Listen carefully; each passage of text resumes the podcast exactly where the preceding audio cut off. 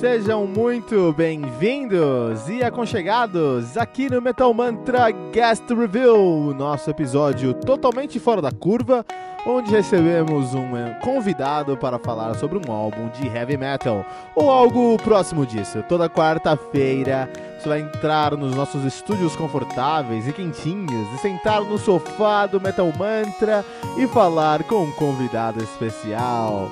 Nos mande suas perguntas, sugestões, críticas, correções, elogios ou quaisquer outros comentários através do nosso e-mail, que é o metalmantrapodcast@gmail.com, Facebook, Twitter ou Instagram, que é arroba metalmantrapod, ou através do nosso Anchor FM, que é o anchor.fm barra metal sagrado. E fique agora com mais um episódio do Metal Mantra Guest Reveal.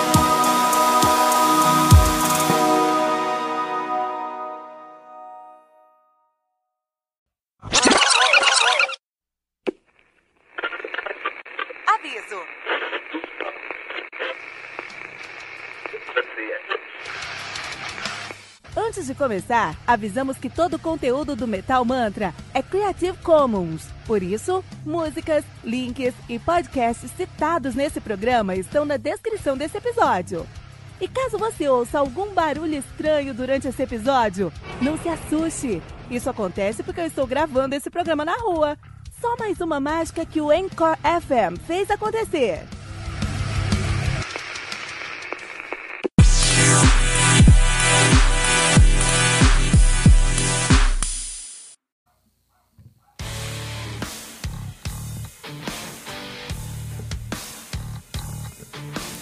Só um minutinho, metaleiro, já vamos ouvir o episódio de hoje. Mas agora queremos te apresentar o Heavy Bulletin. O Heavy Bulletin surgiu como uma maneira de trazer o sangue nos olhos do metaleiro aposentado.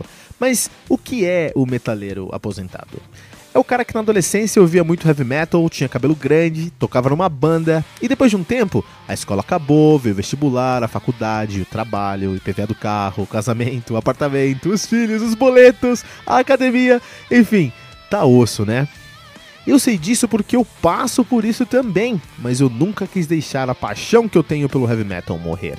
E assim, eu comecei o meu podcast para falar sobre um álbum novo de heavy metal todos os dias. E para isso, eu tive que desenvolver uma curadoria, um processo interno para conseguir me manter a par das novidades do mundo do metal. E com esse processo eu lancei 300 episódios entre janeiro e abril de 2019. Vou repetir isso, tá? 300 episódios em 4 meses. A maioria dos podcasts de heavy metal não chegou no episódio 200 ainda, com um ou dois anos de atividade. Isso só foi possível por conta do meu processo interno de curadoria. E é essa curadoria que eu acredito que é o modelo de monetização que eu sempre busquei. É uma forma de entregar muito mais para o meu ouvinte do que eu estou pedindo em retorno. Porque eu sei que contribuir com o Metal Mantra representa um sacrifício e um voto de confiança. E a minha resposta para essa paixão do meu ouvinte é o Heavy Bulletin, o seu guia definitivo para o mundo do heavy metal. O Heavy Bulletin é uma newsletter semanal que você vai receber no seu WhatsApp com quatro colunas. Uma coluna de lançamentos, com nove álbuns que saíram naquela semana, ou naquele mês, quando a semana estiver fraca de lançamento. Uma coluna de aniversário, com três álbuns que estão fazendo aniversário naquela semana. Uma coluna de garimpo, com três discos que são uma sugestão do Metal, do metal Mantra sempre fugindo do óbvio, e uma coluna especial, que conta com uma lista de seis discos, por exemplo, Power Metal canadense, Death Metal da Flórida ou Death and Roll americano. Todas essas sugestões vêm com uma capa, um texto descritivo e o link para o Spotify. Estamos falando de 21 discos que você pode ouvir todas as semanas, com selo de curadoria do Metal Mantra. E quanto é que isso vai custar? R$ 9,90 por mês. Isso mesmo, pouco mais de 10 centavos por disco. Esse é o modelo de se entregar muito mais do que estamos pedindo em retorno.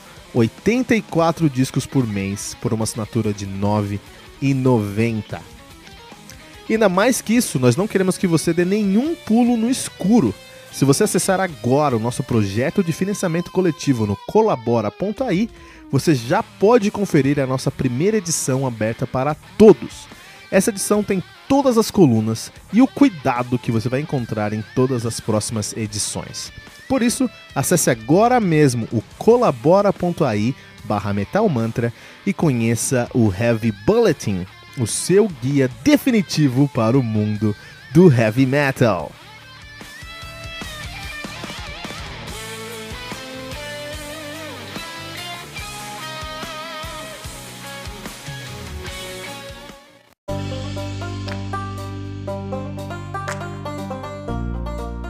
Saudações, metaleiros! Meu nome é Kilton Fernandes e você acaba de aterrissar no Metal Mantra, o podcast onde o metal é sagrado. E hoje, hoje recebemos o, no nosso guest review uma presença muito especial, a excelente Ashley Bean, Ashley Bean Band. Hello, Ashley. Hello. Ashley, so I think if you, you, if you can inter introduce yourself to our listeners, this would be great. I'm Ashley from the Ashley Bean Band. Uh, it's great to have me on. I'm, I'm, really excited. It's been a while since I've done an interview, and um, I'm really excited about it. It's I've been waiting for one for quite some time, and since you got a hold of me on Twitter, it was just like I got to jump on this as soon as possible. that sounds great. I'm very I'm very glad we, we made it happen uh, as well. Uh, it was uh, I, I, I when I got to know your your music, I said, "Oh, I have to I have to bring Ashley to this show. I have to talk to her and understand a little bit more about her work." So uh, let's start. Let's start from there. So, uh, what is the work you're you're you're promoting right now? What is actually your focusing your promotion in this moment? Right now, I just released my album last year, so it's still pretty new, and um, I've been posting like lyric videos, and hopefully this upcoming fall or the end of summer is what I'm trying to go for is try to do another music video for our my song Halloween so that it could come out right around fall and be right there when everybody's wanting to get into their fall activities. But I um I've been doing a lot of magazine uh, interviews, stuff like that lately, and which I've been pretty excited about. Um, hopefully, we'll be hearing back from one magazine here pretty soon. Uh, hopefully, in the next couple weeks, uh, what is going on all with that. But I've been really focusing a lot on my music and been writing a new song lately, and I'm hoping all goes well that I can get right back in the studio and record that one and release it as like a single. That sounds, sounds great. Sounds great. In fact, it sounds like a lot of, and it sounds like a lot of work. I'm sure you're working very much. Yeah. Right now. it is. It is. Uh, the band has your name, Ashley Bean Band. So I, uh, I suppose you're the main entrepreneur in the band. And uh, how does it feel to be on? You at right now? I'm actually in Central Illinois, Peoria, Illinois, right there, kind of in the smack dab of Illinois State.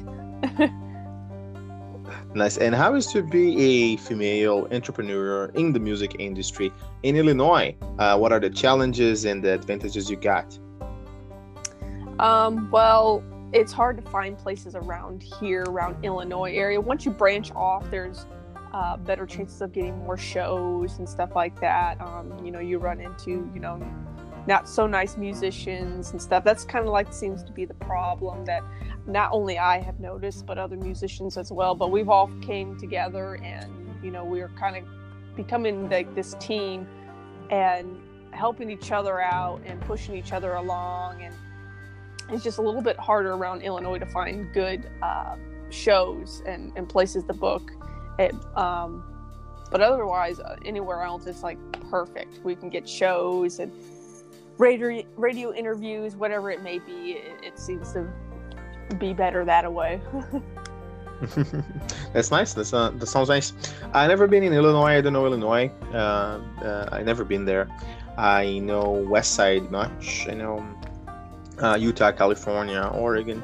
And uh, the, the the heavy metal and the rock scene is is, is pro- quite uh, hidden in this area. And how is the rock scene and heavy metal and rock scene in Illinois? Um, right around Illinois, it's not too bad. Um, where I am from, there's not much going on, as I'm not really sure what's what's been going on lately with like the local scene around here and stuff, but it kind of just all kind of died. So a lot of musicians and, and myself have just been uh, branching off into other states, other areas around Illinois that are into the rock and, and metal and are very supportive. Sounds yeah, no, sounds uh, fair. Sounds fair, in fact. And um, uh, one of the things uh, when I bring people here to our show to talk to them, especially musicians, I always try to get their uh, expertise and uh, learn from them. In your case, I think your music is very honest, and I like the, how it sounds.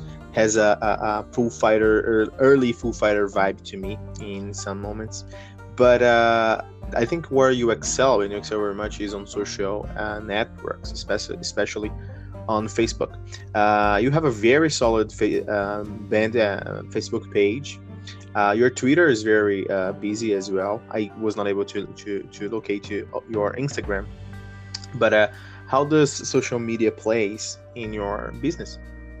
Um, I think it plays a real big part into it. And like I've talked with musicians and even producers have agreed too that you know it's not so much going out and playing anymore, trying to gain fans that way. It's like you can actually set a platform on social media and you can play to a thousand people within one day just watching a video and you could grow a fan base and sell your music that way and build your name up instead of trying to like tour endlessly and from town to town or state to state and trying to get like 50 people in a bar if you can and sometimes you don't get any and it, it could be frustrating so this way that you you're not like going out of your way and spending all this money to go out on tour and be on debt when you can stay home and you can actually work and focus on your music and target those people, get your target audience, and kind of see what people like about you instead of going out and be like, oh, nobody kind of came to my show. I don't know what to do.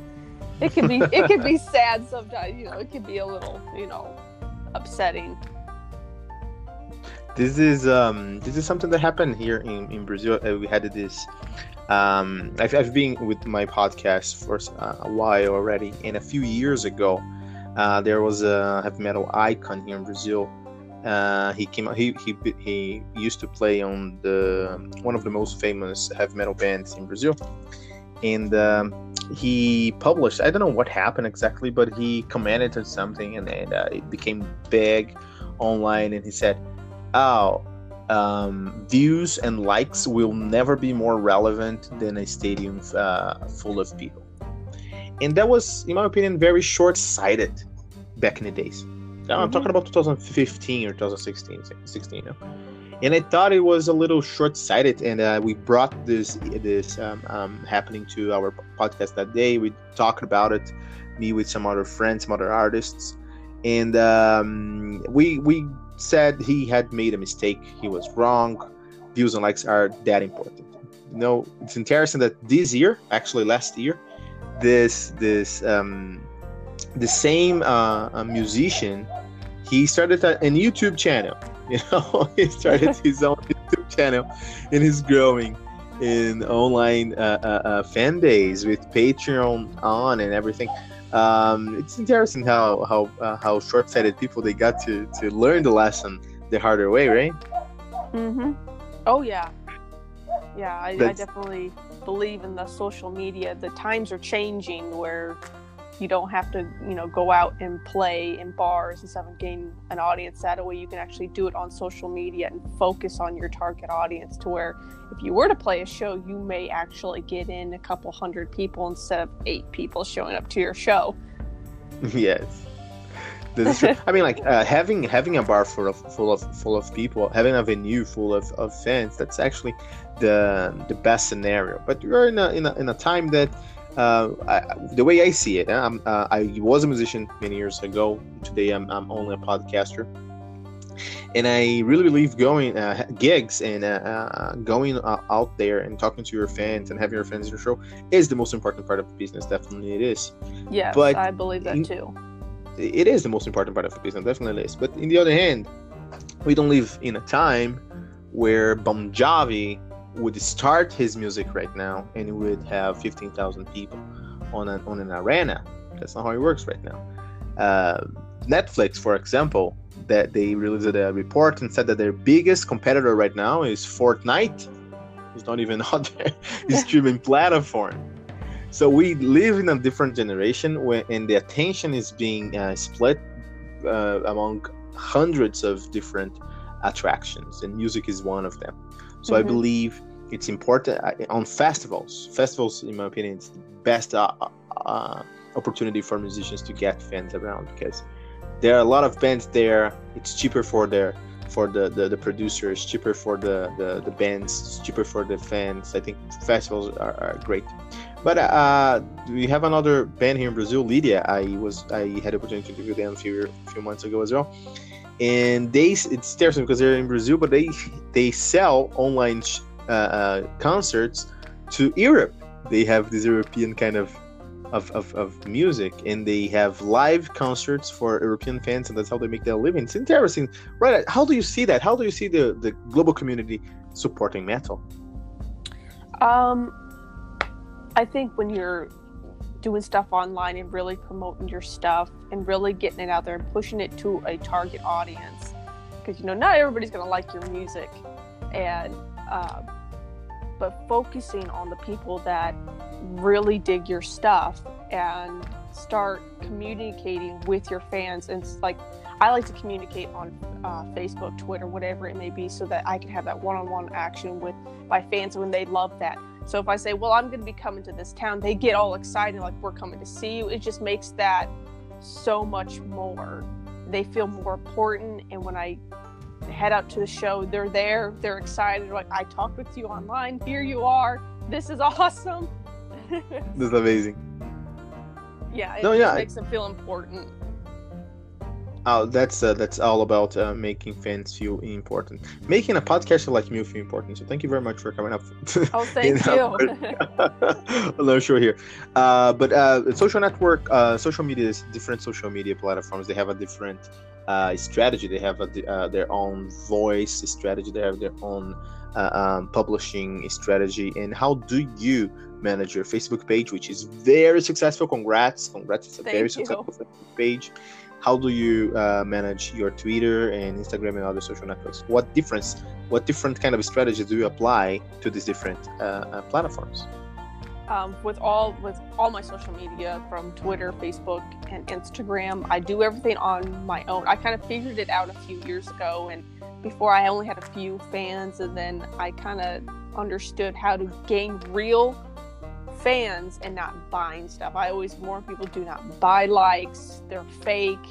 You know, your engagements are going to go down. Nobody's going to really be able to hear who you are if you buy them. So I always tell people to stay away from that and to start networking with other musicians, musicians that are close to your genre or that isn't even close to your genre. I've, I've done that where I've actually gained fans because, you know, they have all invited their their uh, friends to check out my music just to you see if they like it. And in their uh, friends list, there's going to be, you know, metal people who like metal, rock, whatever the genre is going to be. Eh, nowadays, everybody likes all types of music, so it's pretty much a little bit more easier to get a fan to like your music and to listen to it and to take you seriously. So I kind of just start net- networking with other bands and just worldwide. I've worked with bands from all parts of Europe to Canada, here in the States, Australia, and I just that's what I do. And it's great to create a relationship with that band as well because if you cross paths one day and be like, you know, let's do a show together. Yeah, we kind of know each other on social media, we've helped each other out, and let's just do a show. And it just kind of helps everybody out. That I think this is a, a solid strategy in how you change your voice across these platforms. That's very nice. That's very nice. And I think we have new tools now on social media that makes this possible. Yeah. You know, I read I read this morning about Facebook uh, Pivot. I don't know if you've heard about. uh, I don't know if I've heard of that or not. I'm not sure. They're going to they're going to unify uh, Facebook, WhatsApp, and Instagram messages into one platform. It's gonna be fun. oh, that's neat. I'm excited. Yeah. I'm excited about.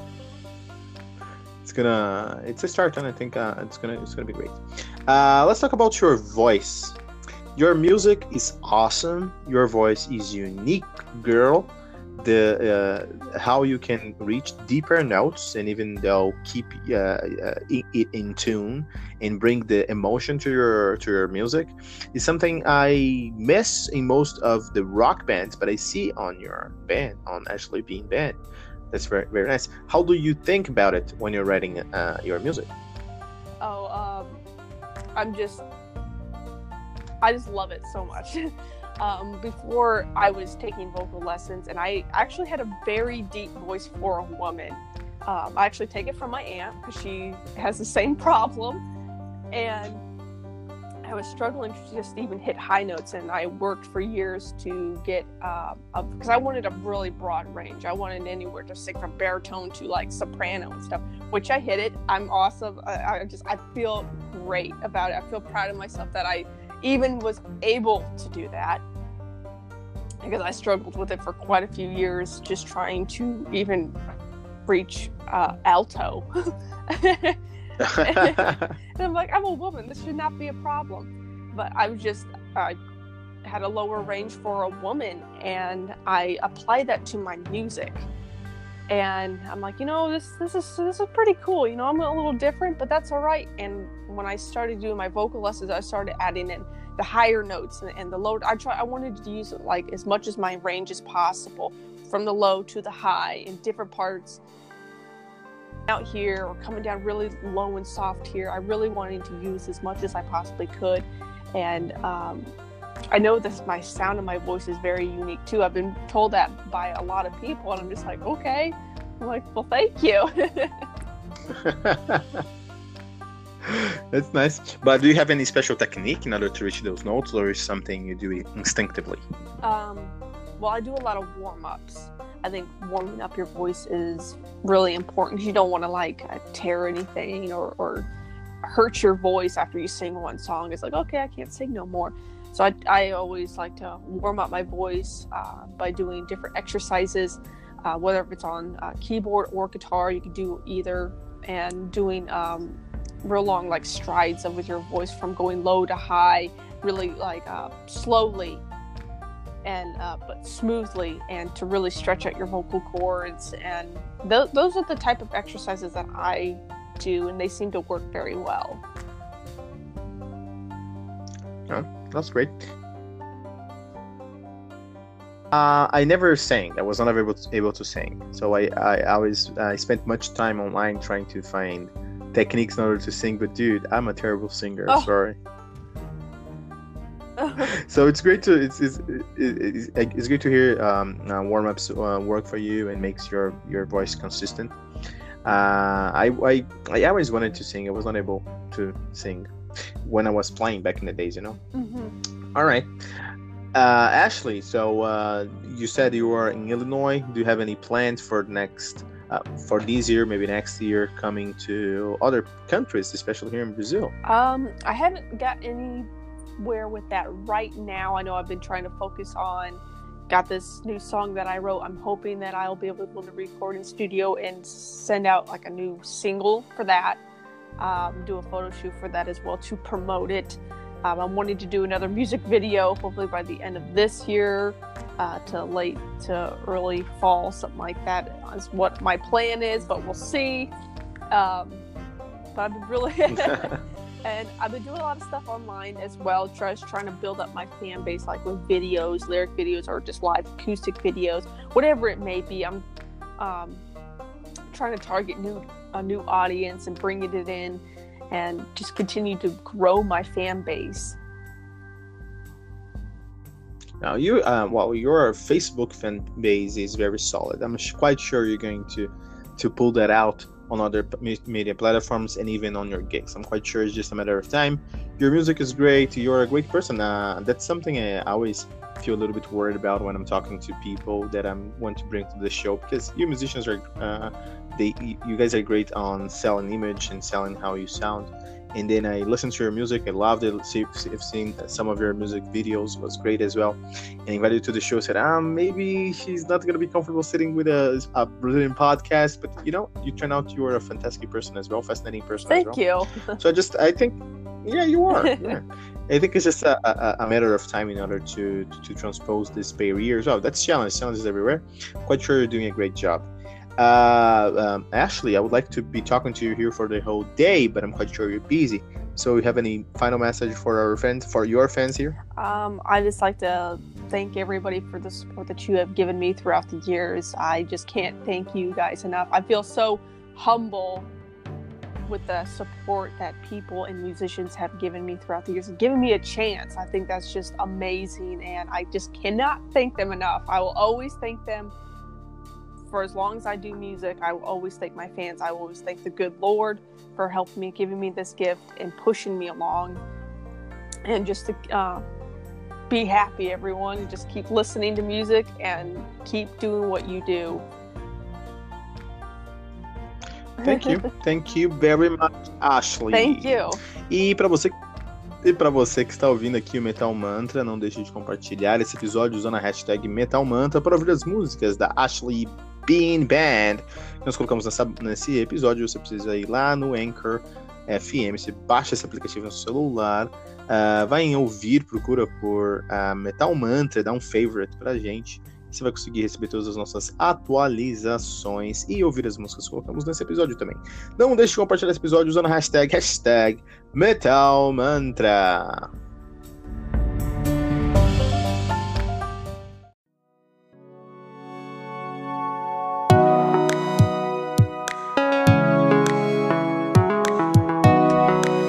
Ficamos por aqui com o nosso guest review de hoje. E toda quarta-feira você vai receber um novo convidado aqui nos estúdios do Metal Mantra. Lembrando que você pode encontrar todo o nosso conteúdo no anchor.fm barra Metal Sagrado ou em qualquer rede social como arroba Metal Mantra pode. Não deixe de compartilhar esse episódio com todos os seus amigos metaleiros usando a hashtag, hashtag Metal Mantra.